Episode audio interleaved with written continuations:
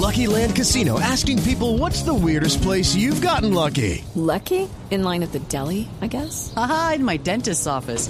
More than once, actually. Do I have to say? Yes, you do. In the car before my kids' PTA meeting. Really? Yes. Excuse me, what's the weirdest place you've gotten lucky? I never win and tell. Well, there you have it. You can get lucky anywhere playing at LuckyLandSlots.com. Play for free right now. Are you feeling lucky? No purchase necessary. Void where prohibited by law. 18 plus. Terms and conditions apply. See website for details.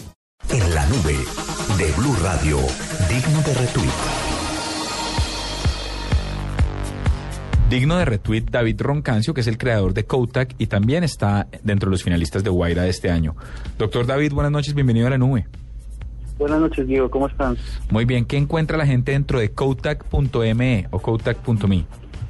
Ok, mira, eh, no sé si detrás de cada aplicación, detrás de cada sitio web hay un desarrollador. Y esto ha hecho que la profesión se haya convertido en una de las, más demandadas en el mundo entero.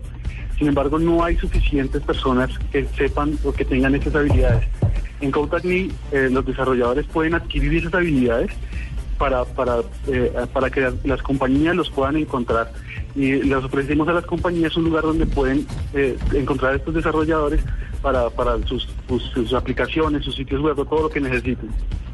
David, eh, Kotak, venga, es que quiero, quiero claridad al respecto. Kotak es como una herramienta como para difundirse, si uno es un desarrollador para darse a conocer, o es una herramienta que le, que le enseña herramientas a los diseñadores, perdón la redundancia ahí, para pues ser mejores desarrolladores web o de aplicaciones o lo que sea. No, no, no entiendo la diferencia un poquito. Sí, mira, eh, a, los, a los desarrolladores les damos pequeñas tareas prácticas de código para que ellos vayan adquiriendo las habilidades que, se- que, requieren las compañías, bien sea construir una pequeña página web, hacer un- un- una, pequeña adición en, una página, eh, hacer una tutorial de, un- de una aplicación para celular, y así los desarrolladores van adquiriendo las habilidades que se necesitan y de una forma van compitiendo con otros desarrolladores para, para mostrarse más ante, ante las compañías y ganar la- las habilidades.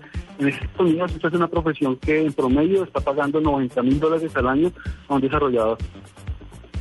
Bueno, Luis, pues muy interesante, eh, David, esta, esta aplicación. Le agradecemos mucho su presencia aquí en la nube.